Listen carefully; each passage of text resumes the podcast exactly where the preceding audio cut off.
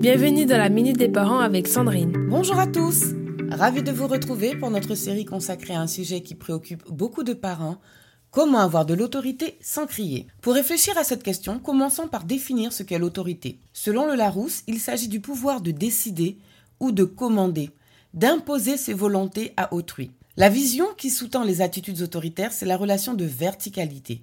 Or, il n'y a pas d'amour dans l'autorité. Ainsi, il serait préférable d'explorer d'autres formes de relations. Maintenant, questionnons notre besoin d'autorité et de domination. Pourquoi y sommes-nous tant attachés?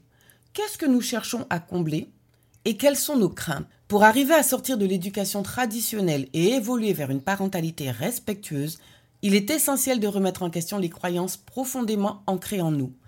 Nous ne pouvons pas prétendre adopter des approches pour éviter de crier tout en cherchant d'autres moyens pour faire obéir à tout prix nos enfants.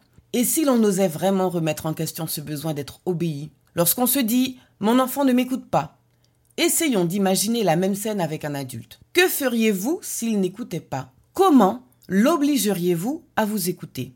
Il est crucial de ne pas transformer une demande en une exigence, car l'autre doit conserver la liberté de refuser. Si vous êtes dans l'exigence et l'attente d'une forme d'obéissance, alors la seule issue possible sera la soumission ou l'opposition. Par ailleurs, il est important de se rappeler qu'un enfant fait toujours de son mieux avec les ressources dont il dispose. S'il ne répond pas à une attente, c'est probablement qu'il ne peut pas. A-t-il au moins compris votre demande?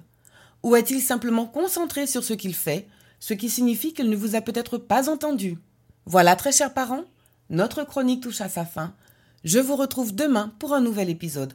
Rappelez-vous, plutôt que de rechercher une obéissance absolue, L'essentiel réside dans la capacité à comprendre ce qui peut empêcher votre enfant de répondre à vos attentes. Si vous avez besoin d'aller plus loin pour décoder vos propres besoins et celui de votre enfant, inscrivez-vous au prochain workshop en ligne le 18 novembre de 10h à 12h sur mon site www.fabriquedb.com. Prenez soin de vous et surtout prenez soin de ces précieux liens familiaux. C'était la minute des parents avec Sandrine.